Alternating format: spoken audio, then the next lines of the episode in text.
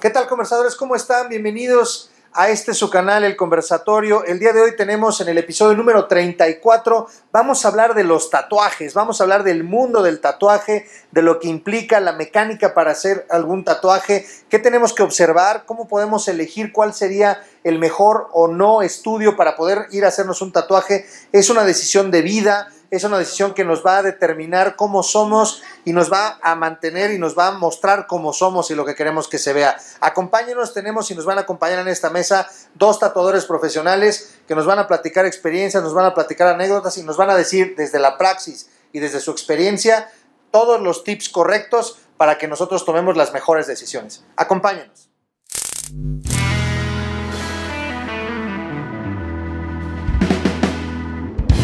Esto es El Conversatorio con Luis García desde Mercado Casavieja, Metepec. Bienvenidos. ¿Qué tal conversadores? ¿Cómo están? Bienvenidos al episodio número 34 ya del conversatorio.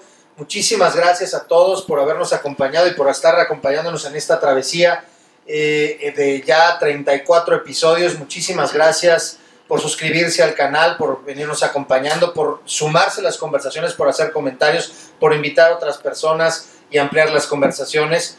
Muchísimas gracias a Mercado Casa Vieja. Ahí están muchos cohetes, eh, conversadores, estamos en el mes patrio y por acá no estamos exentos a ello, entonces va a parecer de repente que estamos como que nos caen unos, unas bombas, pero son cohetes. Eh, muchísimas gracias a Mercado Casa Vieja, quien es y ha sido el primer eh, patrocinador de este programa, quien es nuestro anfitrión desde el principio. Muchísimas gracias a Icamané Coaching también por creer en el proyecto.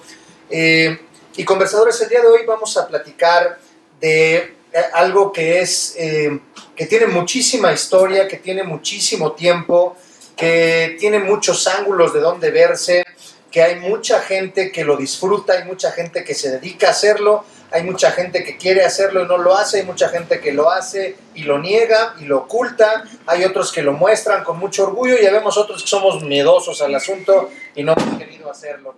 Eh, vamos a hablar de los tatuajes. Y el día de hoy tengo el enorme gusto, placer eh, de, que nos acompañen en esta mesa, en esta conversación, a dos personas a las cuales yo tengo muchísimo cariño. Voy a empezar primero por las damas. Una exalumna, Iranzo Rivero, Bienvenida, Hola. Gracias. un placer que estés aquí con nosotros. Y un amigo que tengo también ya muchos años de conocerlo, muy querido, y que también es parte del equipo del el conversatorio. Es importante ya que empiece a ver eh, cara, todo el logo del conversatorio, todas las imágenes que ustedes pueden observar, las carátulas de los videos, son responsabilidad de Edson Bernal, que nos acompaña el día de hoy. Edson, bienvenido. Gracias por la invitación. Aquí está el buen Edson y acá hay porra en la parte de atrás. Este, eh, pues vamos a hablar de los tatuajes. ¿Por qué invitamos tanto a Iranzu como a Edson? Eh, ambos tienen estudios y ambos se dedican a tatuar y tienen haciéndolo ya un rato en este asunto. Entonces, qué mejor que no nada más personas que, tengan un tatuaje y que eh, platiquen del asunto, sino aquel que se dedica a hacerlo y que entiende lo complejo o lo que fuera en el asunto. voy a arrancar con, primero, platicando desde, desde la perspectiva más, eh, a lo mejor más trillada del tatuaje o del, mundo de los tatuajes. Y tiene que ver con el estereotipo, ¿no? Con eh, la estigmatización del tatuaje, en el que, voy a ponerlo entrecomillado, las abuelas, ¿no? Es que pareces carcelero, ¿no? Es más, en la escuela, el niño se raya con la pluma a la mano, ¿no? Y entonces el papá o la mamá, ¿para qué te rayas? Pareces carcelero. Y entonces desde ahí, sí eh, eh, hay una estigmatización de que alguien que tenga un tatuaje, eh, creo que cada vez menos, pero todavía hay mucha, sobre todo en ciertos sectores de la población, por cierto desconocimiento, por lo que quieran, irrespetable, irrespetable, de que un tatuaje representa o que perteneces a una banda, ¿no? Y entonces eres delincuente automáticamente, o estuviste preso, o algo, algo no bueno, algo malo. Entonces voy a contarles una anécdota. Hace eh, algunos años ya, en el 2009, me tocó llevar, eh, claro que por supuesto que yo había visto personas tatuadas y yo, ya, lo conocía, pues, ¿no? Em, pero de igual manera, eh, a lo mejor lo veía un poco más en la televisión o en algunas películas y hasta también las películas o las series, salvo su mejor opinión, pareciera que refuerzan el hecho, ¿no? O sea, te ponen al malo, Y, te, ajá, y te lo ponen con 20 mil tatuajes. Al bueno no tiene tatuajes, ¿no? La chica mala, 20 mil tatuajes. La buena no tiene tatuajes. Entonces, eh, estoy en, Victoria, Canadá. Me llevé a un grupo de estudiantes a una, eh, pues no fue un intercambio, un plan de estudios de tres semanas. Estuvimos allá. Y entonces me acuerdo perfectamente, perfectamente, eh, que estábamos en un autobús. y entonces se sube una persona, no sé, en aquel entonces, pónganle ustedes unos 20, o sea, entre 25 y 30 años, esa edad, eh, traje sastre, eh, gris, me acuerdo, perfecto, blusa blanca, y entonces si tú la veías, digamos, de las rodillas para arriba, tú jurabas que esa mujer trabajaría en, en Wall Street o en lugares así, ¿no? Se veía ejecutiva, este, muy bien arregladita y su portafolio y demás. Otra vez regreso a los estereotipos. Y entonces sigo viendo la, la barrida completa, ¿no? Así y en la pantorrilla de la pierna, no me acuerdo si la derecha o la izquierda, un dragón rojo. Increíble. O sea, en verdad increíble. O sea, el que tatuó eso era una obra de arte. Estaba impresionantemente detallado. Pero además estaba rojo. Y la mujer, pues sí tenía sus chamorrotes así, entonces era un dragonzote. Entonces, lo veías porque lo veías. Pero sí me contrastó el traje sastre con eso. Fue un y entonces en ese momento me cuestioné cuando en teoría yo dije, bueno, yo creo no ser tan, tan de estos... Tan prejuicioso. Tan prejuicioso, exacta, esa es la palabra. Eh, pero sí fue un, un, shock ver el traje sastre con el otro. hoy por hoy lo digo, no tiene absolutamente nada que ver, pues. Pero sí eh, dije, bueno, de repente volteé a ver a todo el mundo y resulta ser que el único que estaba fisgoneando era yo. Entonces dije, bueno, aquí lo único raro soy yo, no ella, ¿no? Está claro. Eh, y después pensé, tristemente, si a esta mujer la llevo a México y la visto, o sea, exactamente como está, y la llevo a un transporte público igual, muy probablemente el pensamiento podría ser parecido al que estoy teniendo, porque a lo mejor también tendríamos muchos prejuicios en relación a eso. Eh, cuéntenos, por favor, quisiera empezar las damas primero, ¿cuál es tu percepción o cómo ha venido siendo, antes de que te dedicaras, por supuesto, a lo que te dedicas, hoy está claro que no, eh, ¿cómo, ¿cómo viviste este tema del prejuicio con relación a tu primer tatuaje. Al primer tatuaje. Ajá. Mm. Híjole, es que en relación como a la sociedad, como que el tatuaje, el primero no, no consideré tanto esa parte. O sea, no lo tapabas, sino así que no lo vean. No, no, porque hay gente que se sigue que no lo vean, me van a regañar. Lo que pasa es que yo el primer tatuaje me lo hice cuando empecé a considerar empezar a tatuar. Entonces, como yo no conocía gente que estuviera en el medio, dije, bueno, de entrada me tengo que tatuar para saber qué onda, ¿no? Y además le propuse a mi mamá que nos tatuáramos juntas y aceptó. Entonces, ah, pues lejos de quererlo esconder, pues quería enseñarlo, ¿no? Entonces, pues no sé, yo no sé si encajo como en, en, en esta parte del prejuicio, porque en ese momento yo realmente ni siquiera lo, lo, tenía presente, pero sí te puedo decir que con el tiempo que me he ido tatuando ya zonas más visibles, sí he sentido de repente como mucho prejuicio, la gente hasta parece que se ofende por mi imagen y pues como si yo estuviera, sí, hoy en día me ha sucedido, ¿sabes? Y, y a pesar de que yo creo que con el tiempo sí se ha abierto mucho la mentalidad, pues ya estamos más como en contacto, ¿no? Antes, exacto, la gente se tatuaba y lo escondía. Ahorita la gente primero se tatúa las manos y el cuello, que son las no visibles, ¿no? Exacto. Entonces, ya estamos como más expuestos a eso, pero aún así todavía hoy en día sí sigue sucediendo. Que también algo que, que, mencionaste, esta parte de vincularlo con algo negativo, también creo que tiene una fuente, ¿sabes? O sea, no es algo que venga como así nada más. O sea, en, en Japón, pues los yakuzas, ¿no? Que pues eran como este grupo de pues de la, de la mafia, de la mafia. Exacto. Y aquí, pues, en, en, en, las, en las cárceles, por ejemplo, yo el, el tatuaje penalero, así lo diríamos. Canero. Exacto, es, es otra, es como otra división del tatuaje, porque al final es real, es, es, una cultura, o sea, dentro de las cárceles significa, y a nivel mundial, ¿no? O sea, las, las estrellas náuticas, por ejemplo, que todo el mundo se tatúa, pues si a ti te meten en la cárcel en Rusia, pues te puedes meter en una bronca, ¿no? Y no sabes ni lo que estás trayendo porque son símbolos y al final pues eso, son símbolos, ¿no? Entonces sí es importante saber que te estás tatuando porque es un hecho que también existe esta simbología de estos grupos, por así llamarlo, malos, como tú les dices, pero porque también es, es muy cultural, ¿sabes? O sea, al final es una expresión más del humano que al final va a ir súper estrecha del, del contexto, ¿no? O sea, del, sí, se quita el contexto. Entonces, ¿Qué se tatuaron tú y tu mamá? unas abecitas. Ah, qué padre. Sí, no, y luego tatué como 300 millones de abecitas. Ya que empecé a tatuar, se pusieron de moda, hice muchísimas. Pero bueno, tiene ese valor simbólico y, y emotivo. Y como experiencia súper padre. Súper ¿Tu primer tatuaje? El primero no fue en zona visible tampoco, fue en la parte de la espalda. Este, entonces pues tenía que cubrirlo, ¿no? No había manera de que no. Este, de hecho, el tatuaje siempre ha siempre lo he visto desde muy pequeño yo, o sea, casi casi como desde los lo empecé a conocer como desde los 8 o 9 años en la parte donde vivía. Este, muchos amigos empezaron a tener tatuajes, pero no igual, como de ese estilo de que tenían sus máquinas hechizas. Hechizos. Ajá, entonces eran hacérselos ellos mismos. Entonces yo lo empecé a conocer desde mucho antes. Este, no eran tatuajes muy buenos, eran tatuajes que Experimentales. sí, de buena calidad nada. Nos referimos así a la típica anclita y al de Lupita. Y Calaveras y cosas así que, que en general nada más tenían así como revistas. Ah, sí me gusta este. Se lo ponían con una barra de desodorante, se lo calcaban y sobre eso ya se lo tatuaban. Así, tal cual. A la brava. Ajá, a la brava, sí. Entonces ese fue así como mi, mi primera así conocimiento de tatuaje y todo.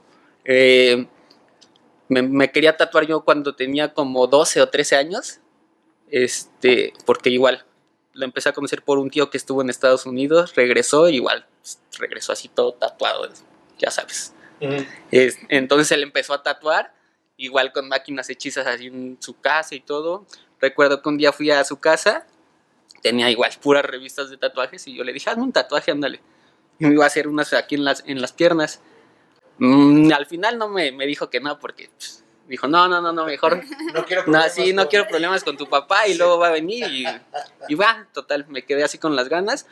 Y como a los dos, tres años fue cuando me fui a hacer mi primer tatuaje. Pero yo ya sabía que iba así como que encaminado para allá. Para allá. Ajá.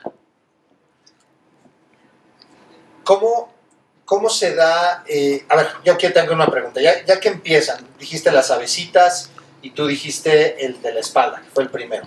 Eh, ¿Tú qué te tatuaste en la espalda? Eh, tengo una, en, en el centro tengo mi inicial y en los costados tengo como unas alitas, pero eso fue por, por mi mamá. Ajá. Ok, pero entonces, pero la primera fue la... Las, do- fue junto, fue Ah, ok, junto. ok. Eh, dicen eh, los que se han tatuado, y seguramente ustedes lo saben, o porque se han tatuado y porque tatúan, que es un tema adictivo, que una vez que empiezas ya no, ya no se detiene el asunto, y es quiero, y quiero, y quiero más, y quiero más, y quiero más. Inclusive nuestro buen amigo Jorge siempre nos dice, este, yo, yo, yo, yo, yo, y lleva dos, pero dice, yo quiero otro, yo quiero otro, y quiero todo el brazo, y quiero... eh, por ejemplo, tengo muy presente a este futbolista, eh, extraordinario futbolista Lionel Messi, cómo empezó con un tatuaje en el brazo y hoy por hoy es todo el brazo La pierna. y la pierna, etcétera, etcétera. Primera pregunta para cualquiera de los dos, si es adictivo y dos, ¿por qué es adictivo? Yo creo que no es adictivo. Ok. Creo que más bien es un gusto que adquieres, como alguien que le gustan los zapatos o los aretes o los relojes, Y ¿no? que va comprando. Pues vas comprando, ¿no? Y te pones uno y luego te pones otro y pues la cosa es que con el tatuaje no puedes hacer eso. Eso por un lado. También por otro lado, pues la gente se tatúa por diferentes razones, ¿no? Yo, por ejemplo, me considero coleccionista, o sea, dentro de, los, de las personas que nos tatuamos, pues hay personas que así, ¿no? Es, es como comprar arte, ¿no? Nada más que el lienzo eres tú. Entonces yo no lo definiría como algo adictivo porque algo adictivo ya interfiere con tus actividades, tus decisiones, tu existencia, ¿no? Y acá pues más bien es algo que, que te gusta y que buscas, ¿no? Y resulta que no te lo puedes quitar. Y además, Ese, es- ese es el problema que ya no te lo puedes que ya quitar. no te lo puedes Sí. quitar. Bueno, podría ser con láser, pero pues ya. Este, yo tengo una anécdota, por ejemplo, hay, he tenido clientes que han ido por, no sé, un tatuajito pequeñito. Y de ahí sí, este, pues sí se han seguido todo el brazo, el torso. Este, recuerdo que una vez fue un chico eh, a que le hiciera unas letras nada más, creo que de su mamá, no recuerdo. Después regresó, le hice otros, otras partes aquí en su brazo, volvió a regresar, le hice en el otro brazo, después regresó, le hice todo un escorpión aquí en todas las costillas. Entonces, este, no sé, como que también es, es parte que sí, sí, sí, sí, creo que en cierto punto sí llega a ser adictivo. Por la, ¿Será la, la- la parte de... Algunos, algunos dicen que sí, sí, por la parte de la sensación que les gusta, como que el dolor, y sobre todo de lo que también parte de su vida, que lo que quieren representar en cada tatuaje. que es lo que tú dices. Y esa parte, la verdad, eh, no sé ustedes, conversadores, conversadoras, eh, no sé los demás, Juan, tú que tienes también tatuajes, eh, yo, creo que va por ahí el asunto. O sea, me gustó esta palabra que tú mencionabas, que decías, yo me considero coleccionista. Hace algunos episodios hablábamos, en el episodio creo que fue el 27 que estuvimos aquí con Manuel García Rodríguez, que hablamos de historia, y decía que somos coleccionistas de historias. Y, y consumimos historias, nos gustan las historias. Y todos tenemos historias en nuestra vida. En nuestras historias hay personas que queremos mucho, personas que representaron mucho, personas, situaciones, eventos, fechas, eh, lugares. eh, hay ciertas cosas que tienen una representación eh, muy importante. Porque la, la mamá de mis hijos tiene en, en la, en esta parte de aquí de la muñeca, de la mano derecha, una mariposa azul hermosísima. Eh, y me acuerdo cuando, cuando la mostró, dijo, representa mi libertad, ¿no?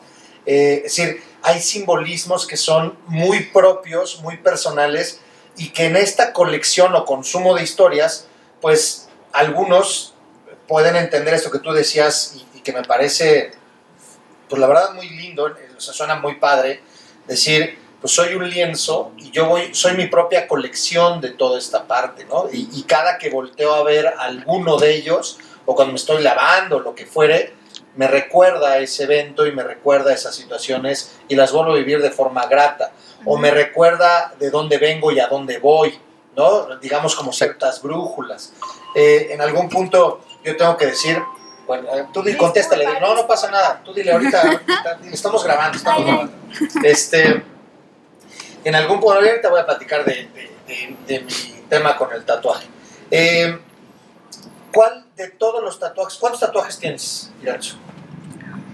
Pues es difícil contarlos de repente cuando ya empiezas a tener muchos porque se empiezan a unir. Entonces, pues la otra vez yo estaba como medio contándolos y pues llegué como a 30, pero es eso, como ya se empiezan a unir ya es difícil como dividirlos. Entonces, bueno, pues algo así. Ya más, Más o menos 30. pedazos, ajá. Y platicabas, más o menos tú andas en... No tengo muy, tengo en la pierna, las letras, la espalda, en el brazo, creo que son cinco o seis, pero pues igual, este es para unir toda la, la manga. Sí, Ok. sí es la idea. Eh, eh, ¿Cuál ha sido, porque también ahí, ahí- aquí también quiero, quiero preguntar esto, eh, la experiencia de, de- de la, de la tatuada? Tú, te, te pedí, eh, Edson, te decía yo hace ratito que no, no, no te dije a ti, o no lo saben ustedes, pero Iranzu, eh, tú radicas en Guadalajara Así es. y también hace tatuajes acá, también de repente mete Pequito Lucas, se avienta sus viajecitos, visita a la familia y también hace todo para Aprovecha. acá, pero tu estudio está en Guadalajara. Así es. ¿Y tu estudio está en Toluca? Ajá, en el centro. Edson está en el centro de Toluca. Y entonces le pedí a Edson que trajera la, la maquinita de, de- con la que se tatúa. ¿La puedo observar? Sí, esta la acabo Esta es una, una eh, Pen. Pen, se llama, es como pluma. Ujú. Y de aquí abajo, ¿qué salen las agujas? ¿O Eh, esa ya es con cartucho. ¿Tatúa con un cartucho? Es Sí, que, es que- El, el- el sistema como previo, como el, el de donde partió, eran agujas soldadas a una barra. Esa barra llegaba a otra barra donde, donde la insertabas y por medio como de magnetismo esa barra se movía haciendo que entrara y saliera. Entonces al final de esa barra están las agujas soldadas y se, se inyecta la tinta. Ese es como el sistema inicial. Después ya con estas, estas ya es como la nueva tecnología. Y esas trabajan con cartucho, que ya en vez de tener toda la barra solamente es la punta de las agujas, no están, no están atadas a una barra porque ya es un sistema diferente, ya es un motor, ya no necesitas que la barra llegue hasta la otra barra y haga Sí, la- magnetismo, ahí ya más bien es un motor que solo pues como que enchufas el, el cartucho y el cartucho es pues solo la punta de la aguja, ya no necesitas... Ya no es toda la barra. ¿Le puedo hacer así? ¿No me pasa nada? No, no pasa nada. Bueno, no No me voy a hacer un tatuaje. Sí, no, no, no, no, no por eso, pero que me vaya a doler. Este, entonces tú, cuando le haces así, o, o aprietas este botón, por supuesto. Es que esa es inalámbrica. Por ejemplo, las de bobinas, las rotativas, otras, pues ahí tienes que usar la fuente, el cable. Y entonces tú vas haciendo así y vas dejando la... O sea, ¿cómo le haces, por ejemplo, ahorita te veía, no sé si puedas mostrar el que tienes en la palma de tu mano. Vean nada más que hermoso. ¿Qué representa el que tienes en la palma de la mano? Se llama como. ¿Cómo? Bekvisir. Es, un- es una runa nórdica y pues es una, justamente es una brújula, mm, más o menos, pero es una runa. Que, Que que la representación es... Ajá, como la rueda de la fortuna, como la dirección. Ok. Y son líneas delgadas. Mm, relativamente, Bueno, no yo tan las veo delgadas. delgadas.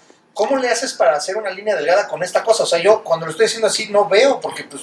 Es que Es- aquí es donde va la punta, ¿haz de cuenta? La enchufas, entonces Ah. te queda la punta así y es como si fuera una plumota. Y aparte le vas moviendo y vas sacando la, la- el Tú cartuchito de la agujita. a ver la aguja. Ajá, tú alcanzas a Sí, verla. Ah, todavía vas a tener un pedazo aquí que es este cartucho que te hablábamos, ves, se va aquí. Y entonces ya al final ves, es como una pluma tal cual. Ah, ok, ok. Pero al final está la aguja, entonces entra y sale. Eso sí sigue siendo el mismo sistema. Entra, sale, entra, sale y te tú vas viendo. Y de agujas, pues obviamente hay de línea, para relleno, o sea, no nada más usas, bueno, dependiendo del tatuaje también vayas a hacer. Si vas a hacer unas letritas, pues nada más es, usas pura aguja de línea. Si vas a hacer algo ya más complejo, pues usas de línea, usas magnum, que es para rellenar, para sombrear, dependiendo también. Algo que yo he notado en mis clientes que, que tienen como la creencia de que se usa una sola aguja. Yo soy Sí, uno hay Para todo. tatuajes, hay tatuajes que se llaman single needle que llevan solo una aguja. O sea, literal es una aguja de una aguja. Pero generalmente los tatuajes parten de 3 a 5 más o menos agujas y de ahí en adelante. Ya de ahí se van a 7, 9, 11, 13, 14 y Ese es como el grosor. sí. que es el número de agujas que Que van trae. a estar soldadas a la barra. O sea, no es una sola aguja, sino que son 3, 5, 7. Y eso, Ajá, y eso es el grosor. No, bueno, si querían que me animara, me estoy... Pero te digo algo, mientras más agujas duele menos, porque el dolor es menos agudo. Cuando es una aguja, sientes como si te cortaran. Como un bisturí, así como si te menos- cortara. Ajá, mientras menos agujas es como más agudo. ¿Y el agu- una aguja se utiliza para qué tipo de tatuajes? Pues depende del estilo. Am, hay tatuadores que hacen sombras. Bueno, es como con los que yo he visto que Ah. más lo usan. O estos tatuajes que están ahorita como de moda, que son muy finitos, así, de líneas muy, del- muy delgadas y eso. Con una usar. ¿Y qué tanto está esto que dicen de que es más doloroso en la zona donde tienes menos músculo, es decir, tienes piel y casi el hueso cerquita, y es menos doloroso donde tienes más carnita, digamos, eh, el brazo, la pompa, la pierna, la pantorrilla? ¿Esto es verdadero? O sea, ¿o tiene solamente que ver nada más con el umbral del dolor? Yo lo traduciría no necesariamente a carnita, porque por ejemplo las pompas duelen muchísimo y hay carnita, ¿no? Entonces Sí. yo más bien lo defino como... Algunos no tenemos, pero, Pero duele. pero yo te sí otros- ajá, sí, sí. Generalizando. Sí, exacto, para los que les fue bien. Pero, por ejemplo, yo más bien lo asocio más con las articulaciones. En la articulación llegan muchos más nervios porque llegan todos Ah. ahí y como no hay tanta grasa, pues están como más gruesos, ¿no? Por así decirlo. Entonces son zonas mucho más sensibles. Las zonas internas también porque pues son zonas que están menos expuestas, ¿no? También. Sí. No es lo mismo esta parte del brazo a esta parte del brazo, ¿no? No es lo mismo esta parte de la mano que esa parte de la mano. Ah, Las, El- las palmas de las manos y los pies son como otro rollo, es otra historia. Eso es lo que Sí. te iba a decir, o sea, cu- cuando te tatuaron ese de ahí, Ujú. y Duele. tienes tatuaje en tu mano derecha, en la tienes acá, Ujú. ¿no? Esta de aquí se ve. Sí. Entonces, ¿cuál de los dos te duele más? Este, de aquí, ¿no? Este, mucho, porque pues es la mano, todos los nervios llegan ahí. Es como si Entonces, fueran sí, las sí, plantas de los pies también. es de las y, y el proceso de cicatrización es muy diferente, es súper diferente. O sea, un tatuaje más o menos al cuarto, quinto día ya está pues la costra y ya está terminando, va bien, ¿no? Pero no, hombre, esto tarda como un mes en empezar a cerrar. En las palmas, del- en las plantas de los pies he visto tatuajes que tardan como hasta 3, 4 meses en, en cerrar, ¿no? Entonces, sí, es otro tema los, las palmas. Y además se pierde mucha, mucha tinta. Las rodillas, los codos, como decía. Exacto, articulaciones. yo- Es muy doloroso. Lo más doloroso. ¿Cuál ha sido el tatuaje más complejo que te ha tocado hacer? Complejo. Lo voy a poner Yo- en dos sentidos. Lo voy a Ajá. poner la pregunta en dos sentidos, igual ahorita para que llegue contigo. Una, por, por, la, eh, por la figura o, la, o lo que tuviste que tatuar y o por el lugar en donde tuviste que tatuar. Yo creo que en, en las costillas. Y también porque la sesión fue un poco larga. Fue en una sola sesión y Yo creo que ese fue el más complejo. ¿Cuánto tiempo estuvo? ¿Cuánto tiempo? Fueron creo que cuatro o cinco horas más o menos. Entonces, pues sí, sí No, es yo- este... Yo soy sí. más lenta. Sí, yo sí está difícil. Ya al final sí era así de ya, ya, ya, ya párale. Este fue un, fue un escorpión en toda, estaba grande, sí, toda la, todas las costillas. Fue a un, a un chico y aparte pues son más chillones, ¿no? Somos más. Somos más La chillones, verdad, sí. Pero sí, al final sí aguantó, pero sí yo creo que ese fue, fue ya. Y es que también al final ya, pues la gente ya se empieza a mover, posición. sí, por la Se posición, cansan. el, ajá, se cansan, ya le empieza a doler, entonces sí ya es también tú estar así de, ah, espera, espera, ya casi terminamos. Yo creo que ese ha sido el más complejo. Cuatro horas. El tuyo, Cuatro, te cinco. ha tocado. Y la cabeza, ¿Has tratado la cabeza? la cabeza también. Es difícil acomodarse. Sí, es muy, es, es que también la posición, luego también es complicado. En la cabeza hice en la parte de aquí y en la parte de acá. Fueron que no es esos lo dos. mismo en algo plano. No, a no, algo no, que tiene exacto. relieve, y además respira y se mueve y se queja. Sí. Y además, pues sí, o sea, son. Hay venas. O sea, no es como que llegues a las venas, obviamente, pero al final, por ejemplo, las estrías se inflaman y modifican todo. Entonces tienes que tomar todo eso en cuenta. Sí, no, es, no es lo mismo hacerlo en un papel. En algo planito que ya. Ujú. Sí, sí es. Wow. El zona. más complejo te ha tocado a ti. Pues difícil Ajá. Sería un.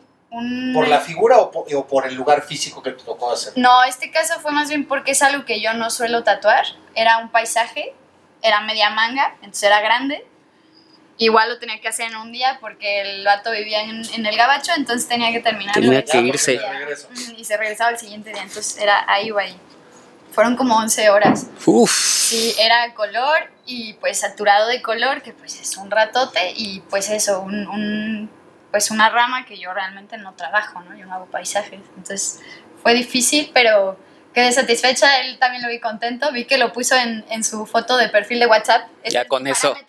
Ya es con eso. ya Cuando lo suben a tatuaje, sus feliz. historias o Ajá. allá con eso ah, Es como quedó feliz y la verdad yo también quedé pues para hacer algo que no nunca había hecho y, y el tiempo y la presión y todo, pues Hay, muchas historias 11 en ese tenor ahorita que dijiste, lo suben ahí y, este, y ya quedó feliz. Inclusive hace no mucho vi un programa, eh, y creo que todavía por ahí está, en el que eh, eh, son personas que corrigen o arreglan tatuajes. Entonces, ya sabes, hicieron el tatuaje. Es más, ponen a, a uno que es, eh, si se quita tatuar el, el monstruo come galletas y lo ponen y sí lo ves y dices, no manches, de come galletas tiene, o sea, sí se ve región 23. Y entonces va con estos cuates y entonces hacen un tatuaje sobre el tatuaje y lo arreglan y hacen algo extraordinario en, en ese sentido. Este, como todo trabajo y como todo servicio, ustedes prestan un servicio, eventualmente llega la gente, Luis García, el que fuere, toca la puerta, llega Jorge, llega Omar, toca la puerta, llega Juan, este, oye, pues quiero esto. Entonces, a ver, aquí tengo una pregunta.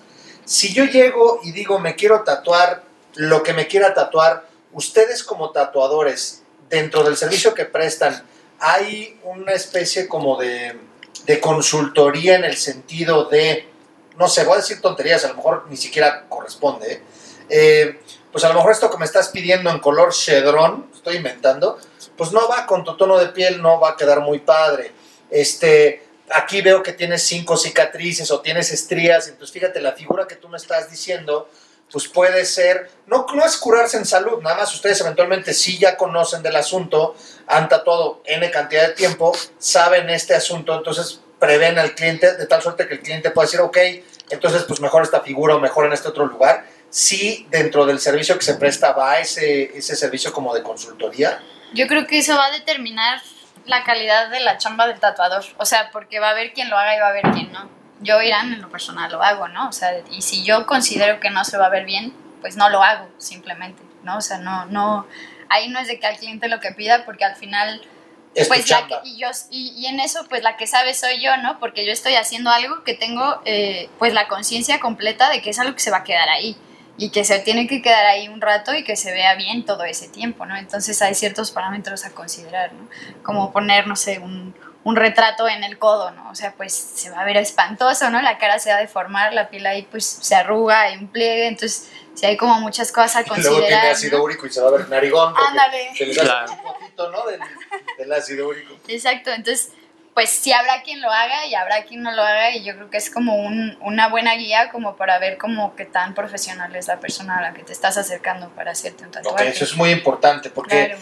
también aquí esto, estos, eh, ahí también quería, digo, voy sacando conforme voy, voy viendo esto, pero eh, sobre todo pasa, eh, a ver, quisiera que, que pusiéramos ahora sobre la mesa, eh, tomando un poco con lo que tú estás diciendo a manera de un tip que me parece sumamente valioso para aquel conversador, conversadora que tiene rato pensando que se quiere tatuar, pensando en el Edson de 12 años que se acercó con el tío, tatúame, sin saber, pues es mi tío y me va a tatuar, ¿no? Hoy por hoy lo, lo ves y dices, pues era medio hechizo y estaba medio tal, y vete a saber cómo hubiera quedado ahí el, el, el tatuaje.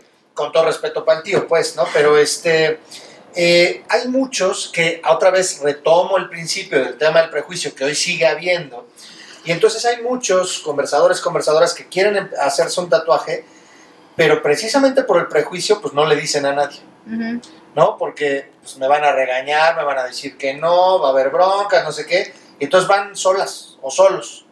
Y entonces llegan, preguntan con dos, tres. Ah, pues ve con Juan, con Pedro, con Lupita, ve con Edson, ve con Iranzo. Estoy en Guadalajara, ve con Iranzo, ven aquí en Metepec con Iranzo, todo así, ve con Edson. Y entonces, eh, resulta ser que me mandaron con Luisito García que me tatuara. Pero como yo no sé, y nadie me dijo nada, Ay, es que sí hablaba en la escuela. igualito, ¿no? Me llevaste a la secundaria, Juan. Qué exactamente, fuerte, qué fuerte. Un viaje en el Este, tiempo. muy bien, muy bien. muy bien. Un flash. Pero te quedas como no me vio con odio. No, no, mucho amor, mucho amor, mucho amor. Este, y entonces resulta ser que, eh, pues, ¿qué le pregunta? ¿Qué tiene que asegurarse este Luisito García que entró al estudio? ¿Qué cosas desde visualmente se debe de asegurar? Una. Y dos, ¿qué preguntas son las correctas o qué respuestas tiene que esperar más o menos este individuo, o, hombre o mujer, pues, o quien sea, que se va a hacer un tatuaje para que pues tenga las mayores garantías posibles, una en términos de salud, dos en términos del trabajo. Y en términos quiero pensar de la recuperación y que todo salga bien y etcétera, etcétera, porque también he sabido de, bueno, eso ya creo que es más tema del, del que se tatuó, que hay después complicaciones, infecciones y shalala, pero a lo mejor ese es otro tema y ahorita lo platicamos. ¿Cuáles serían esos, esas cosas que tendría que ver? ¿Cuáles serían sus recomendaciones? Así nos vamos, una y una. Pues de entrada, yo creo que ver tatuajes cicatrizados. Porque recién hechos se pueden ver muy bonito, pero hay ciertas cosas que ya cuando, cuando ya están sanos cambian, ¿no? Entonces creo que eso es clave, pedir, pues ver tatuajes ya, con, pues ya sanos, ¿no? Que ya, ya tengan algo de tiempo, para saber cómo, cómo trabaja, ¿no? El tatuador, la manera en la que, pues, pues sí, cómo trata la piel, ¿no? Al fin y al cabo. Creo que eso sería como... Sí, un- checar su carpeta, sí, ver las fotos del, de su de trabajo. su trabajo para checar cómo ya están cicatrizados. Esa, y yo creo que también saber qué quieres tatuarte, no sé, digamos que quieres tatuarte algo de color, pues checar a alguien que haga de verdad Que col- trabaje que color. trabaje color bien, porque igual y no todos trabajamos pues todos los estilos. Ok. Entonces, y si te vas a hacer algo, no sé, un retrato, pues no vas a ir con alguien que hace acuarela nada más o Exacto. entonces checar también esa parte. ¿Qué condiciones debe de tener el estudio, eh, digamos, mínimas indispensables para yo entrar? Lo voy a poner muy claro. Si vas a comer, o sea, todos hemos comido y, y comeremos en la calle. Pero hay lugares, con todo respeto, no vamos a nombrar, bueno, lo puedo decir, algunos taquerías afuera de las estaciones del metro, de que dices, híjole, solamente que tuviera yo demasiada hambre, como hoy por hoy. Comí en su momento, pero a lo mejor cuando comí en su momento era porque no tenía conocimiento de un montonal de cosas y no, no me había enfermado. Hoy por hoy, a la edad que tengo, jamás comeré ahí.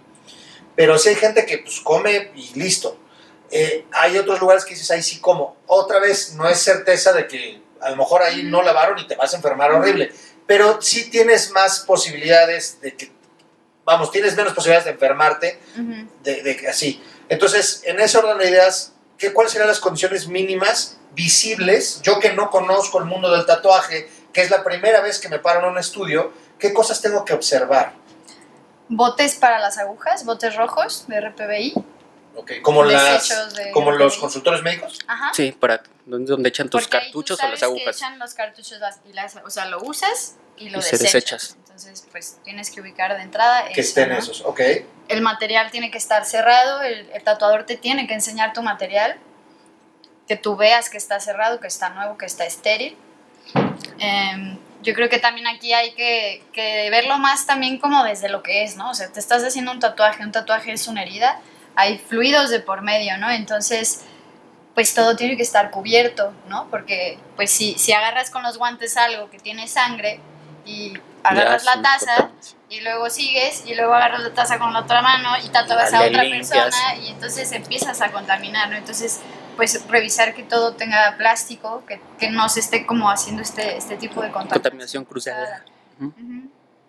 Ok. Eh, antes era un requisito que hubiera autoclaves para esterilizar los tubos, pero ahorita ya realmente, pues yo creo que todos usamos desechable, Exacto. que eso de alguna manera, pues bueno, con la ecología no es tan amigable aún, pero de alguna manera estamos asegurando que el material que estoy usando contigo lo voy a usar y lo voy a tirar y nadie más lo va a usar porque desechos de RPBI se lo va a llevar. ¿no? ok. Entonces, eso, creo que ver que el material esté nuevo y sellado. Em, Siempre te deben demostrar cuando te vas a tatuar que, que lo abran ahí mismo, Enfrente de enfrente ti. de ti. Checar, bueno, por ejemplo, yo digo, mira, chécalo este, que la caducidad y lo abres frente al cliente. ok. Siempre.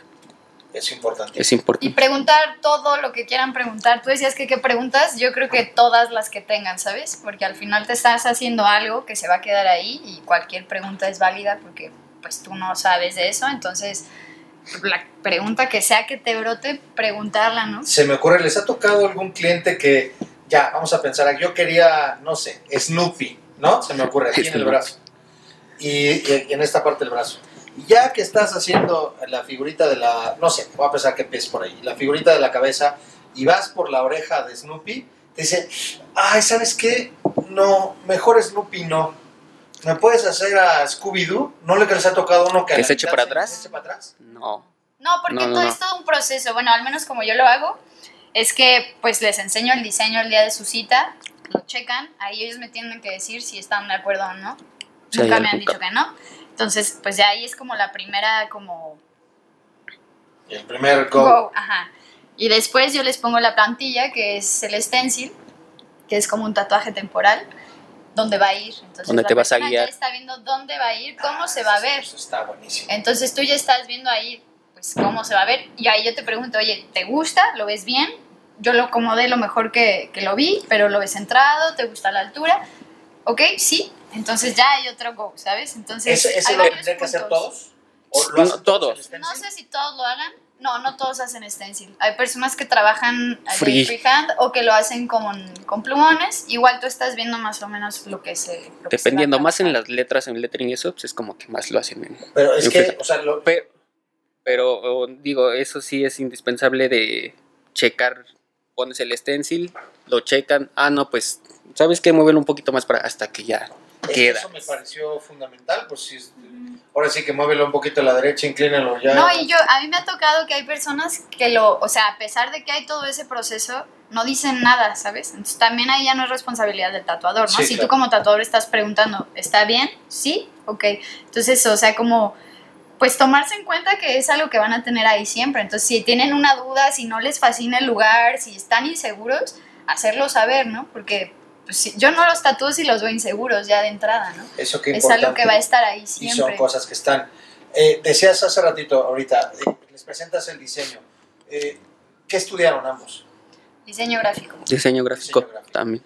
Y desde empezar el diseño gráfico, o sea, estudiaron diseño gráfico eh, durante la carrera, terminando la carrera, o cuánto tiempo después de salidos de la carrera empezaron con- en el mundo del tatuaje y, y eventualmente en, en- en su estudio.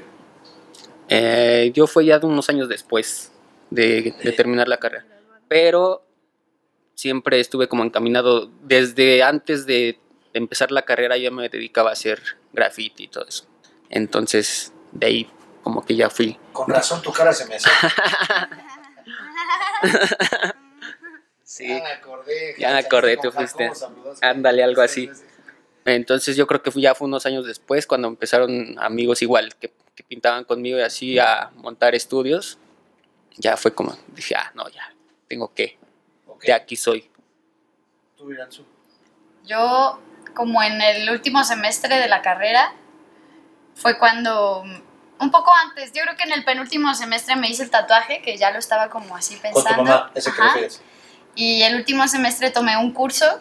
La verdad, el curso fue súper general, rápido y veloz, pero estuvo muy chido porque nos enseñaron mucho la parte de contaminación cruzada, sepsia, antisepsia, que eso pues yo no he visto que en muchos lugares lo, lo que Ahora son más. fundamentales. Ahora, más, y para, para el tarjetón lo piden y esas cosas, pero pues en ese entonces yo tengo ya casi Para el 11, tarjet- tatua- casi 11 años tatuando, entonces en ese entonces no. Para el tarjetón, ¿qué es el tarjetón? Es como una licencia para tatuar, Para tatuar. emitida por Cofepris. Sí. Y esa tiene que estar a la vista. O sea, Mm, si yo Ah. tengo un estudio, esa tiene que estar a la vista. No, no no, necesariamente. ajá. O sea, algunos, pues, al algunos final clientes es- sí lo piden así de, oye, tu tarjeta no así, pero la mayoría no la tiene así como a la vista. No es necesario, sí, tampoco. A ver, pero esto entonces me parece muy importante. Ese ratito que hablábamos de qué cosas De sería realizar. requisitos. Exacto, porque eh, ese tarjetón que emite Cofepris, ¿qué valida? Que yo tengo qué. Es que ahí es- entras como en temas como más complejos, ¿no? Porque aquí, por ejemplo, o sea, en teoría valida que eres un tatuador profesional. Pero lo que te piden realmente, pues cualquiera lo puede hacer, no es Ah, como que eso eso es- demuestre que o sea, eres un tatuador profesional. Exacto. Si yo, Luis García, quisiera sacar ese tarjetón, ¿qué tengo que hacer? Entregar como un manual donde enseñas tus procedimientos para hacer un tatuaje. Ajá, Te piden ciertas vacunas, hepatitis y tétanos, creo. ajá. Eh, y dinero. Básicamente, aviso de funcionamiento del negocio y creo que ya. No, bueno. Entonces realmente no es garantía, Pues sí, o sea, por, por eso ni siquiera no es muestra, porque no es Tienes algo que razón. realmente de pauta que sabes tatuar. Tienes razón, sí. Ujú, Eso es más bien como un requisito legal, más que un aspecto de, pues, sea prof- pues, pues, de que el tatuador sepa. Ahora, ambos son diseñadores. Ujú. Eh, llega el cliente y llega con su idea, o sea, trae un preconcepto, trae una idea de me quiero los pajaritos o las aves o lo que fuere, ¿no?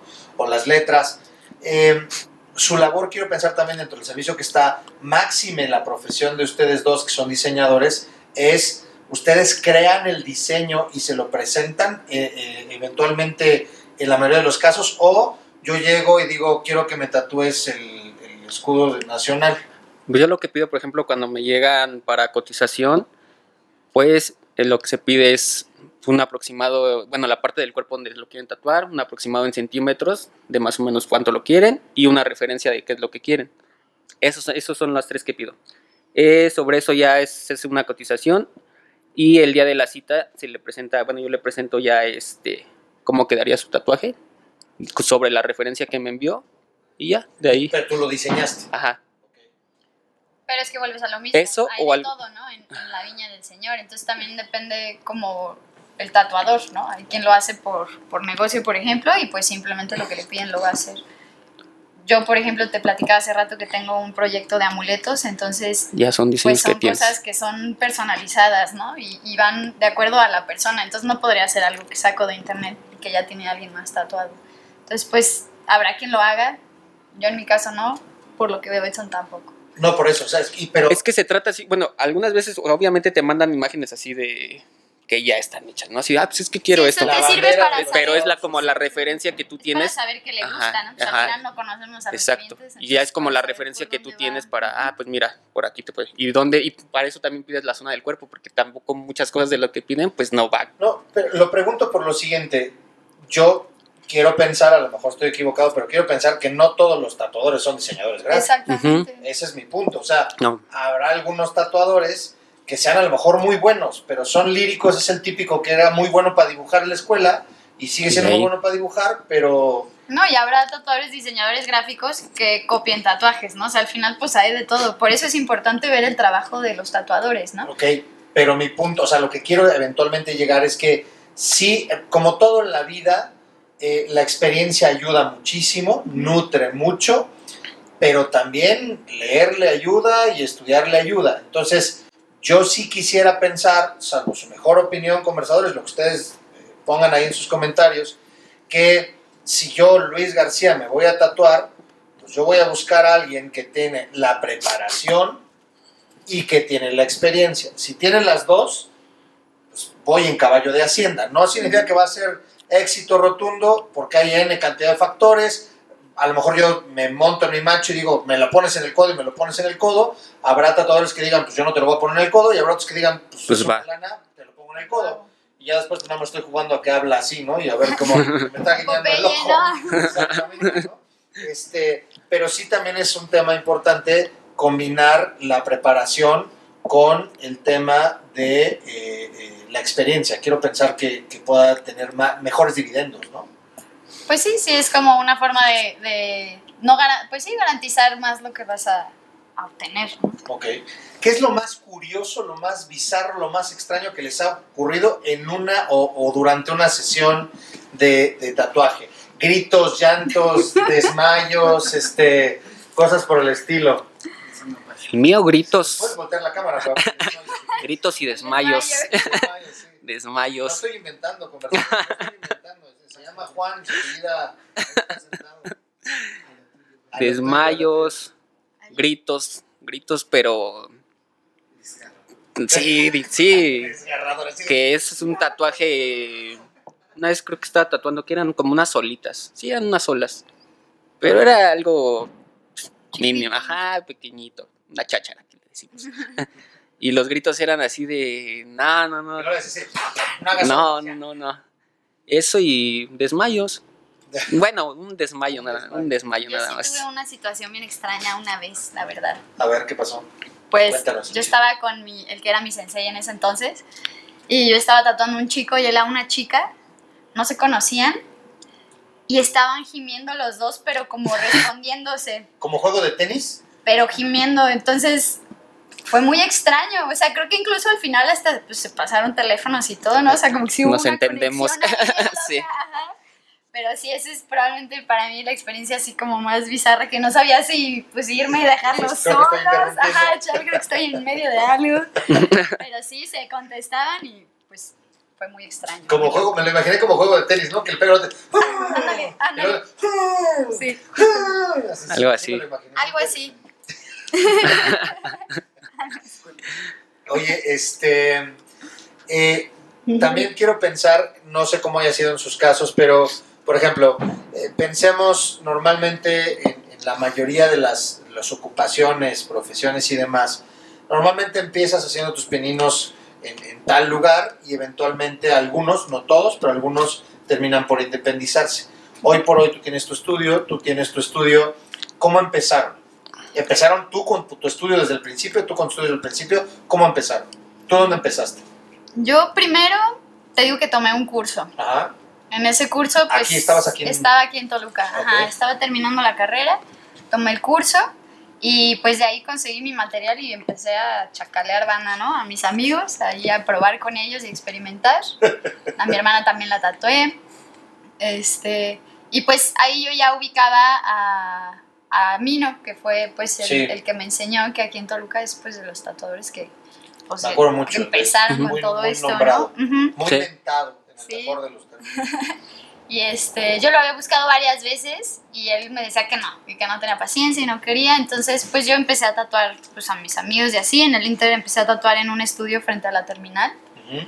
Estuve ahí solo unos meses, ahí una experiencia muy, muy locochona. Y pues ya no estaba a gusto, entonces me salí. Y coincidió que fui con Mino para comprar un- una tinta o algo así. Y pues todo se acomodó y me dijo, pues te quieres quedar, quédate. Estuve tres años con él pues yo me sentaba, al principio casi no tatuaba, entonces era verlo tatuar todo el día, ¿no? Así. Y yo creo que pues de lo que más he aprendido pues fue así, ¿no? Ya pues yo iba teniendo dudas, él me iba explicando y pues así fue como empezó toda mi, mi formación. Después de eso salió la oportunidad de irme a Guadalajara. Yo cuando conocí Guadalajara me enamoré y dije, aquí voy a vivir algún día. Y pues sí, efectivamente salió la oportunidad, me fui. Yo allá realmente no conocía a nadie, no tenía pues un estudio. O sea, llegaste a la buena de Dios. pues sí, realmente sí. Hay un- una tienda que tiene, venden material para tatuaje, que es a los que yo les compraba aquí en Toluca, que era lo único que yo conocía en Guadalajara. Entonces, pues con ellos llegué y les dije, pues tatúo, ¿qué onda? ¿Tienen espacio? Y sí, tenían espacio, entonces ahí estuve otros dos años.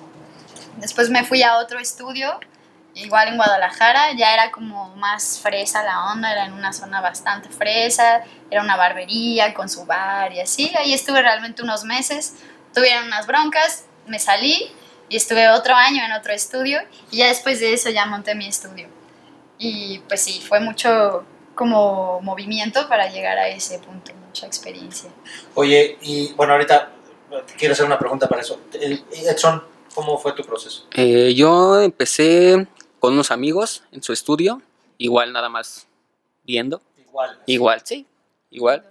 Compré material, este, el primero que le hice fue uno de ellos. Después, este, me tatué yo. Después de ahí igual empecé a tatuar familia, ¿Tú te amigos. tatuaste a ti mismo? Ajá. ¿Qué te tatuaste? No, está ahí abajo, de, ya, ya lo tapé. este, después igual empecé a tatuar amigos, familia. De ahí estuve en otro estudio con otro amigo, unos meses. Me salí, empecé a tatuar por mi parte. Y después de ahí ya me fui al estudio donde estoy ahora, que está en el, en el centro. Ok. Ahí, así. Hoy por hoy que tienen ambos su estudio, están replicando lo que ustedes vivieron, es decir, hay chavos, chavas que están empezando, que están con ustedes y ustedes están tatuando y el otro, llamémosle el becario. Aprendices. Es- el aprendiz. Ajá. está ahí viéndolos a ustedes. Hoy por hoy tienes gente así. Yo no. Como, como he- me he estado moviendo mucho, la verdad es que no, no se me ha como dado. Sí me han llegado como a preguntar, pero la verdad es que soy bien, bien como... Pues me pongo mis moños.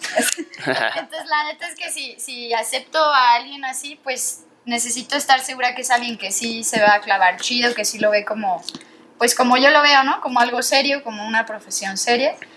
Y de esa manera pues podría acceder, pero pues me han preguntado y ya no me vuelven a decir nada y así, entonces pues yo Ya, ni le sí, muevo, claro. ¿no? Entonces no, hasta ahora yo no, no he tenido esa experiencia. Acá sí hay un aprendiz, pero igual le pregunto así como que a todos los que estamos. O sea, como que de todos va. Va Va a ir tomando, ajá. Sí. Eh, iba a preguntar hace rato, ya me estás contestando tú. Eh, eh, ¿Es posible, yo pensaba o pensaría que sí, ya me lo contestaste, el tatuarse a uno mismo? Eh, ¿Qué tan recomendable es?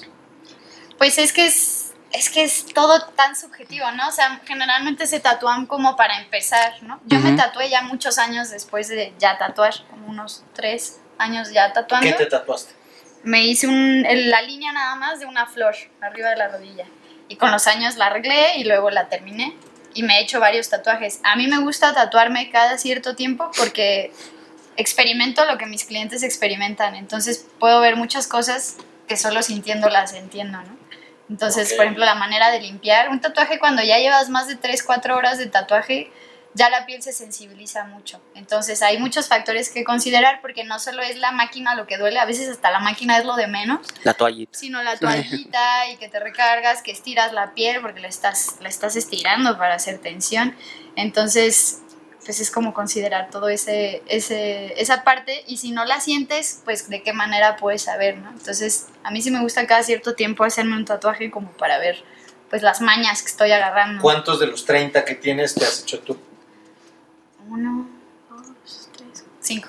Cinco tatuajes. Y tú a ese que ya también. Nada más uno, ajá. Sí, era más para, como dice, para sentir, Para que- ver. para ¿qué, qué es checar. lo que les estoy Sí. haciendo? Y ya cuando estás dices, no, sí soy bien. Ah, mal". Oye, este, hablamos hace rato y tú mencionaste con el láser. Si bien eh, yo recuerdo cuando era niño eh, y pues, más chavo, se decía que te lo pones y no hay manera. Es más, era el argumento de las mamás. Te lo vas a poner y cuando estés grande te lo vas a querer quitar y no vas a poder. eh".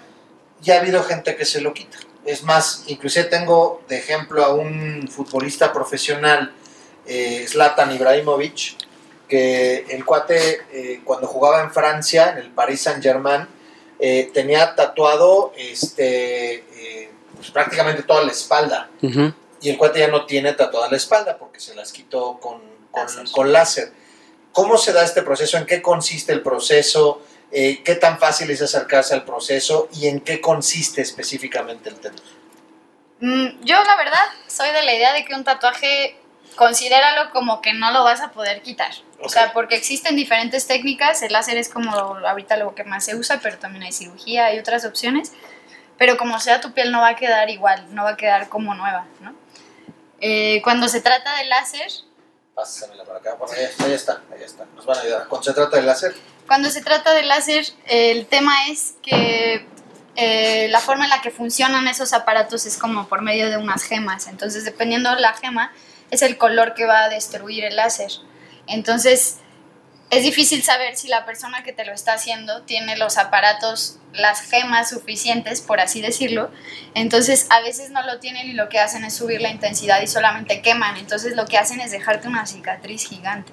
Entonces, yo por eso les digo, Gracias, si te lo gracias. haces, gracias, es considerando que tu piel no va a volver a ser la misma, o sea, ahí se va a quedar, ¿no? Y te puedes hacer láser, pero queda como un como un halo oscuro o queda cicatriz, o sea, al final la piel no regresa a ser lo mismo. Nunca Sí, no va a quedar Nunca igual. va a No. ¿El proceso es exactamente el mismo, eh, en- con la misma duración? ¿O es más rápido? El quitar el láser, Ah. con- quitar con láser, no, es muy lento, es muy caro, es muy doloroso. Sí, Por pueden eso- ser varias sesiones. El color que más fácil se va es el negro porque es el más fácil de detectar para el láser. Por ejemplo, con la depilación incluso te piden que te rasures para que la máquina detecte, ¿no? Entonces el negro es el color que más fácil se va, pero los amarillos, los azules, los pues son muchas sesiones, son muy dolorosas. Yo creo que es hasta más doloroso que un tatuaje. Entonces por eso yo les recomiendo que si se lo hacen es considerando que no se quita. Sí, definitivamente. Eh, yo tengo un hermano al que amo y que siempre saludo y pienso en él. Mi hermano se hizo eh, algunos tatuajes, creo que hoy por hoy tiene dos tatuajes, Eh, dos o tres tatuajes tiene. Eh, y él siempre quiso hacerse un tatuaje y cuando me lo enseñó se hizo un, un, eh, un, eh, uno de estos como atrapasueños muy bonito, muy, muy bonito. Y la verdad es que yo aquí, eh, recordando ese, ese primer tatuaje que se hizo mi hermano, eh, la verdad es que para mí, ustedes, si no lo digo, y por favor no me tomen como condescendiente, eh, pero para mí es, es un arte, pues. O sea, como tú bien lo decías, o lo decían hace rato, no es lo mismo hacer eh, un dibujo, un, un diseño así sobre firme, hacerlo en, piel, en donde los músculos son diferentes, los tejidos son distintos, la gente se mueve, eh, hay emociones, hay tensión, hay cansancio, hay una serie de cosas. Y, veo, me ha tocado ver, por ejemplo, tengo, tengo muy presente en un vagón del metro a un joven que tenía, creo que en esta parte del brazo, un eh, Batman. No sé de qué cómic lo sacaron, o no sé si el, el tatuador o la tatuadora lo diseñó per se, pero de verdad, por lo menos a mis ojos, es el mejor Batman que he visto en mi vida. O sea, pero hasta en cómic, pues, estaba fregoncísimo. Y, lo- y además a color, y con el sombreado un poco de azul, con, estaba increíble, ¿no? Y entonces, eh, vamos, fue tanto lo que me gustó que con toda la pena del mundo, pero sí me acerqué y le dije, oye, ¿me permites ver tu tatuaje más cerca?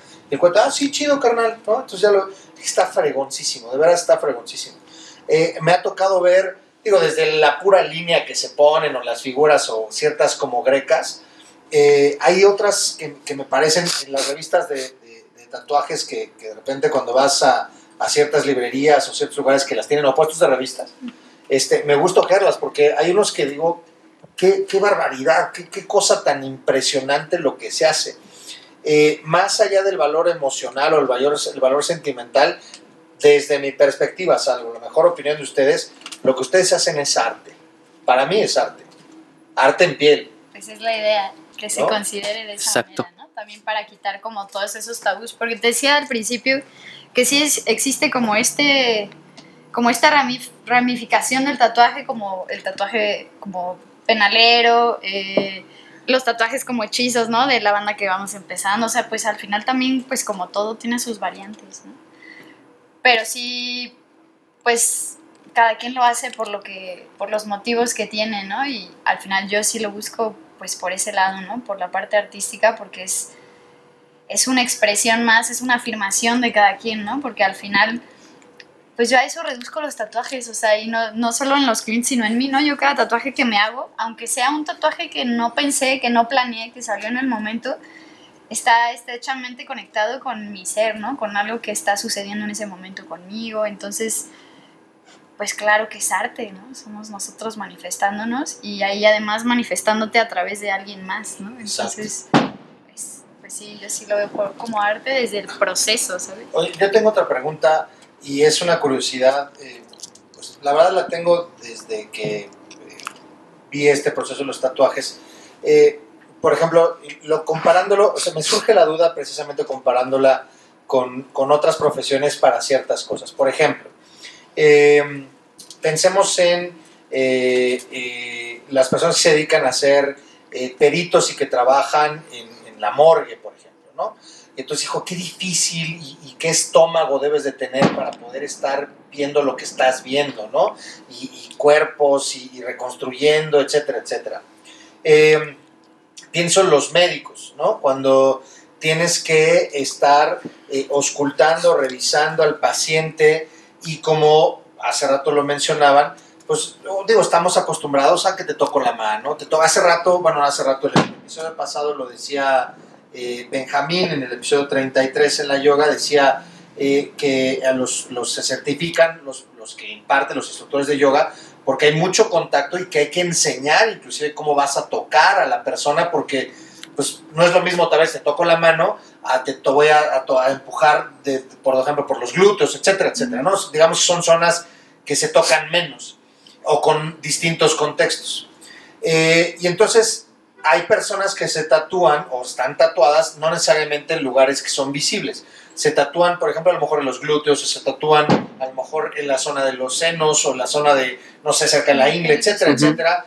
Y entonces, pues son zonas que son más complejas y que, si bien el médico a lo mejor podría tener ese perfil, pues ustedes son diseñadores gráficos y a lo mejor no hay ese, ese bagaje al principio, pero que eventualmente seguramente te vas acostumbrando y no pasa nada.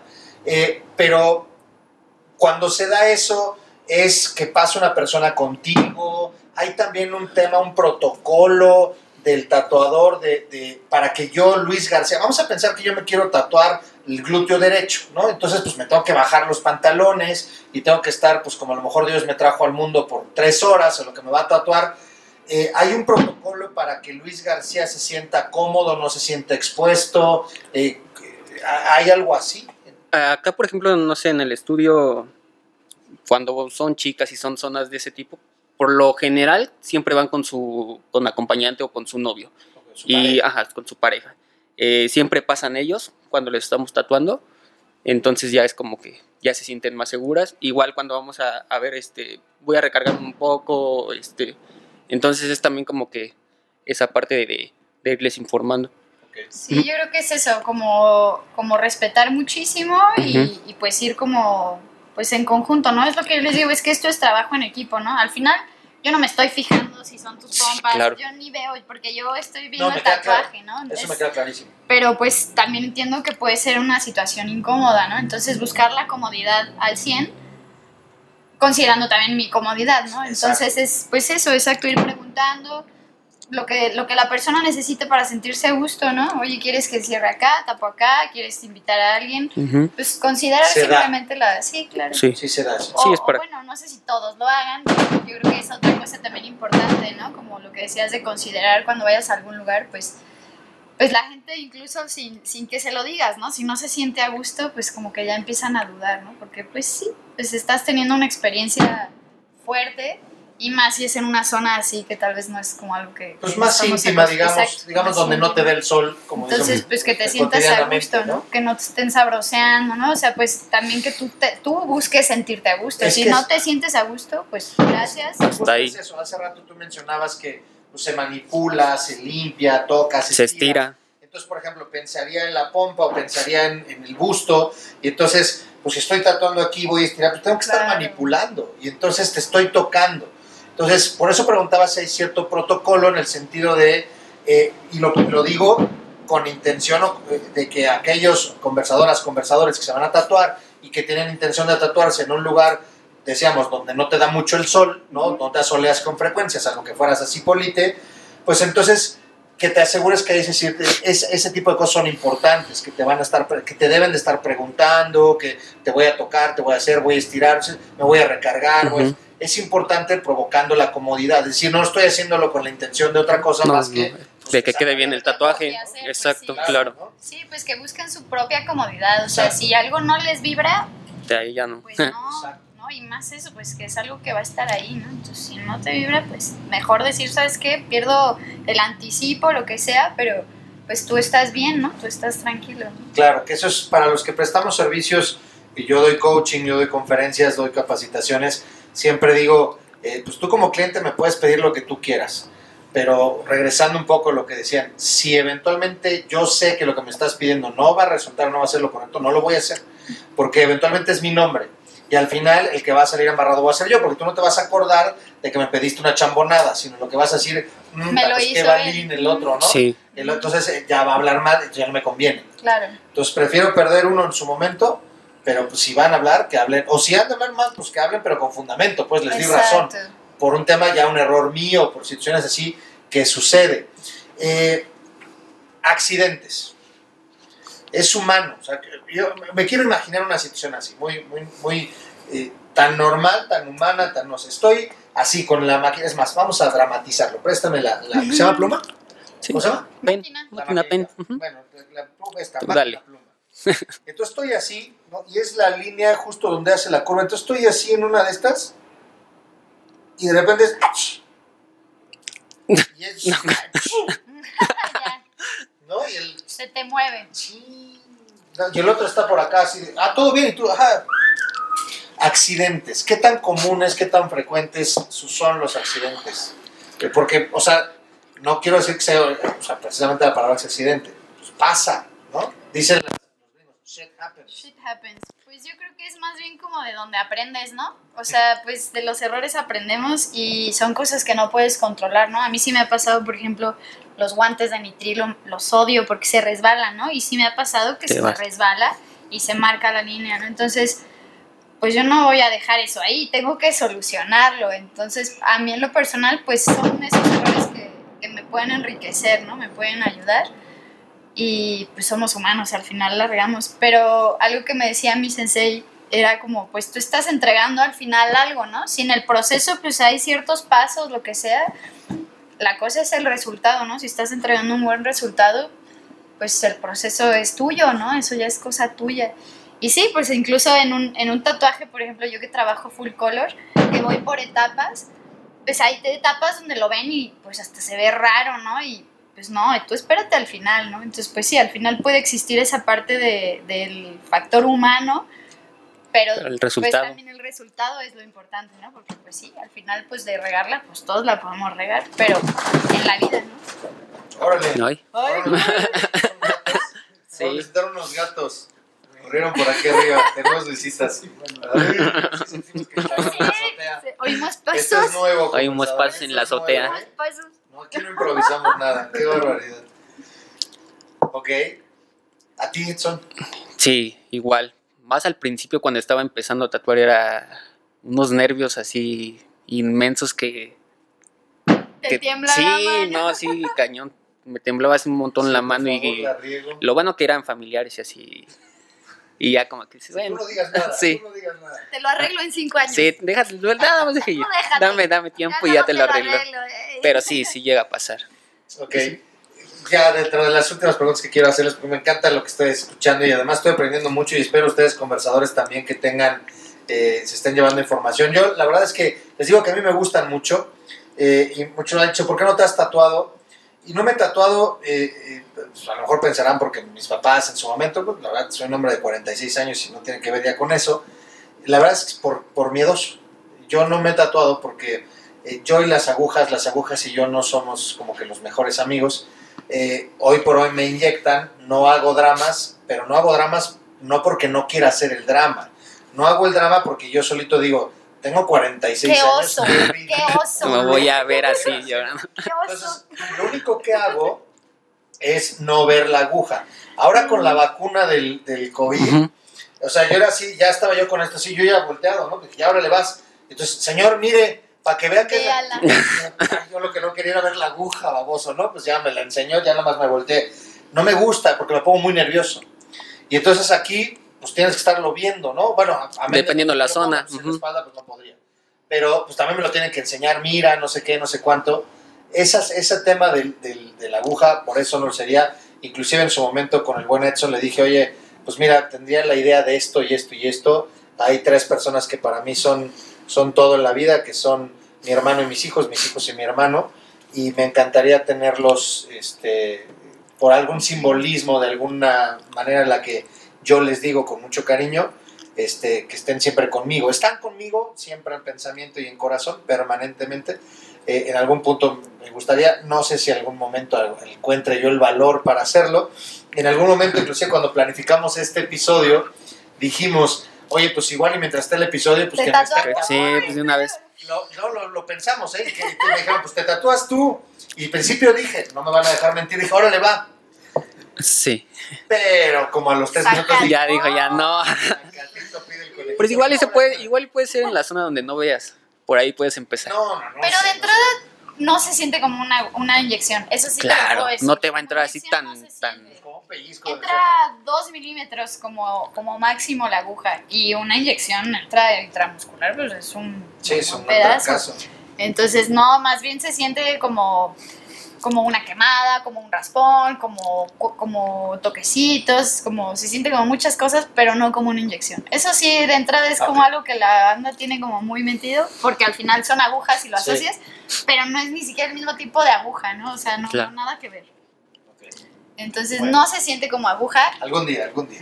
y yo, yo como consejo les puedo decir que, y eso aplica a todo en la vida, pues que nunca se queden con las ganas de nada Eso por miedo. ¿sabes? Porque el miedo, pues, es miedo, es solo, es esa, esa incomodidad de salir de la zona de confort, pero ya que lo haces, todo está bien, y más si es algo que te llama, ¿no? Entonces, no, sí, es algo miedo que me no gusta mucho, la verdad. Lo aprecio mucho. Eh, Cuando veo, eh, por ejemplo, ahorita, yo hasta pensé que ibas a.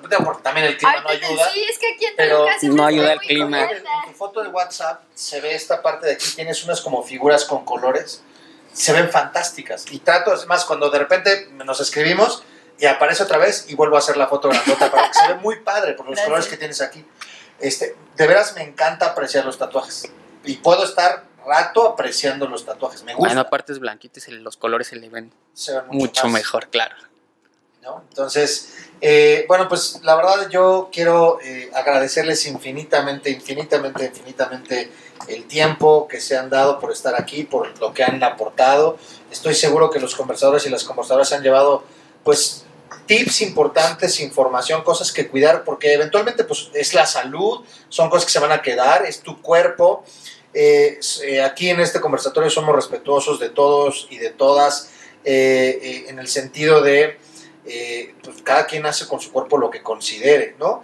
A mí en lo particular el tatuaje, vamos, a lo mejor nunca invitaría a que hicieran algo siempre y cuando fuera, o sea, vamos, que fuera nocivo para el cuerpo. El tatuaje no me parece que sea una situación nociva, eh, porque no me produce eh, una, un tema, eh, o sea, no trae una consecuencia más allá de que se me quede el, el recuerdo, la figura, el- el- la emoción, el sentimiento de la persona, ¿no?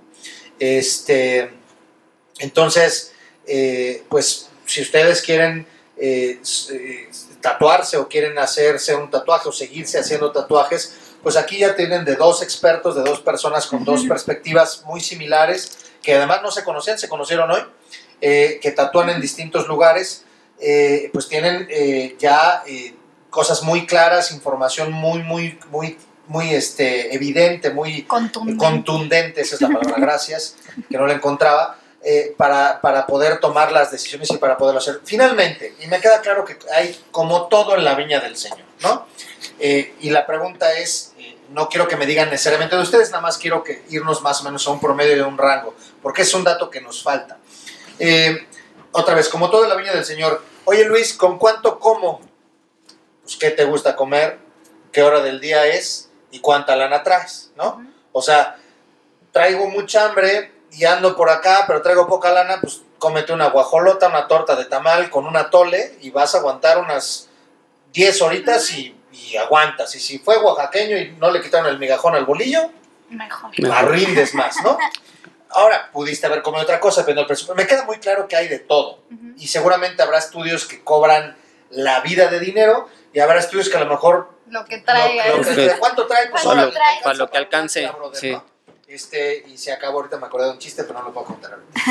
este, pero si, si tomáramos más o menos un promedio, Pensando no en el color, porque quiero pensar que el color lleva mucho más tiempo y requiere más tinta, más materiales y demás. Mi lógica me dice esto, que un tatuaje, el costo de un tatuaje tendría que ser proporcional a, o sea, yo, más bien, perdónenme, me regreso. Yo, Luis García, estaría pagando por un tatuaje y pago por lo siguiente. Pago por el diseño, que es un trabajo intelectual. Pago por el trabajo físico, por todo el tiempo que la persona estuvo ahí haciendo lo que estuvo haciendo. O sea, no solo es ese, porque también es el tiempo dibujando eso previamente. hablo del diseño, o sea, todo el proceso creativo. Ok, Aquí y luego todo lo que hice para hacer Ya todo en el proceso. tatuaje. Exacto. ok. Y luego haciéndolo. Y los materiales, Ujú, ¿no? Entonces, yo pagaría por por lo menos esos tres elementos. ujú. Entonces, si alguien me dice, vuelvo al- a, a- hoy te voy a contar rápido una anécdota que una vez este, eh, me habla un amigo y me dice, Manuel Telles, que lo quiero muchísimo y le mando a saludar, este, jugábamos boliche hace muchos años y entonces saliendo de jugar boliche nos íbamos a una taquería de Puesto de la Mina que estaba en la colonia Juárez, aquí en, Tol- en Toluca, este, eh, que venían tacos de, de suadero. Comimos ahí N cantidad, un año, todos los jueves, y valían a peso los tacos, a peso. Ah, Y entonces, pues, chavos, después de a peso, vénganos tu reino. Entonces, Guau. nos comíamos, bueno, yo me comía 15 tacos, que además, Deme 15 pesitos. dame 15 de suadero. así sabes que tenían ahí su charolita con aguas negras, pero que tenían el rábano y el... Y según tú le echabas limón y con eso quedaba. Pero bueno, Aguas negras. muchos conversadores sabrán a qué me refiero. Y entonces, no sé, comimos con- y nadie se enfermó. Por, por esta, si no me creen, miren, aquí traigo otra, y nadie se enfermó. Pero entonces un día Manuel me habla por teléfono, Manolo me habla por teléfono y me dice, oye, ¿estás sentado? Y yo no, siéntate.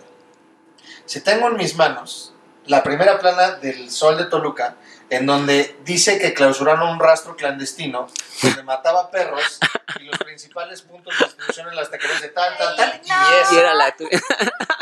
Entonces yo ya tengo así, pero pruebas fehacientes de que durante un año comí perro. perrito. Y mucha gente seguramente, bueno, si lo comen en Corea, pues lo comen en otros lados. Nada más acá yo no sabía que era perro. Nunca más regresamos ahí. Pero después del tiempo, alguna ocasión creo que conté esta anécdota y cuando, al que se la estaba contando se me estaba quedando con, viendo con cara así de, qué imbécil eres, ¿no? Y entonces yo detecté la mirada y le dije, ¿y como por qué? Me dice, a ver, Luis, taco de carne, de res, un peso. Lógica. ¿En qué pensabas? ¿En? ¿Dónde? qué universo un taco de carne, si se supone que es carne, vale un peso? Pues no es lógico. Y además ponle el aceite que hiciste y ponle la cebolla y el cilantro. No te va a Pues costar. no, no costea, no va a ser- entonces te van a dar carne de esto a saber. Ah, ok, ya entendí. En este orden de ideas, si yo estoy valorando el tiempo del diseño y todo el trabajo que se hizo ante, digamos el anteproyecto, más toda la chamba, más el material, y me dicen, ¿te va a costar 150 pesos? Pues no. Pues hago la misma matemática. Digo, pues no manches, ¿cuánto vale tu tal y cuánto vale tu tal y quién sabe qué material me estás dando? Regresando de eso, después ya que me super extendí y con la anécdota, más o menos en promedio, ¿cuál sería un precio, digamos, justo o normal o que estuviera en el rango de un tatuaje promedio? Porque también va a ser, o sea, Luis, no es lo mismo que te tatúe Un la infinito. L de Luis a que te tatúe el, el león de los de estos cobertores de San Marcos en la espalda, ¿no? que siempre son así que te lo pongan en Sí, la espalda. No es lo mismo. Yo Claro. recomendaría más bien como volver a lo que te decía, ver como el trabajo y ver siempre opciones, ¿no? O sea, ver con diferentes tatuadores, porque yo te puedo dar un rango, pero se va a basar en lo que yo cobro y al final no se cobra lo mismo en Guadalajara, lo que se cobra en. Aquí. ¿no? Entonces son demasiados factores los que infieren, entonces yo lo que recomendaría es eso, ver diferentes opciones, considerando lo que habíamos estado diciendo, ¿no? Ver sus trabajos sanos, ver el estilo que trabajan para ver qué es lo que tú quieres y que sea afín, tomando todo eso en cuenta, ya hacer como tú un, un, ok, yo tengo un presupuesto de tanto, esta persona cumple con lo que yo estoy buscando y está dentro de mi presupuesto, Ok.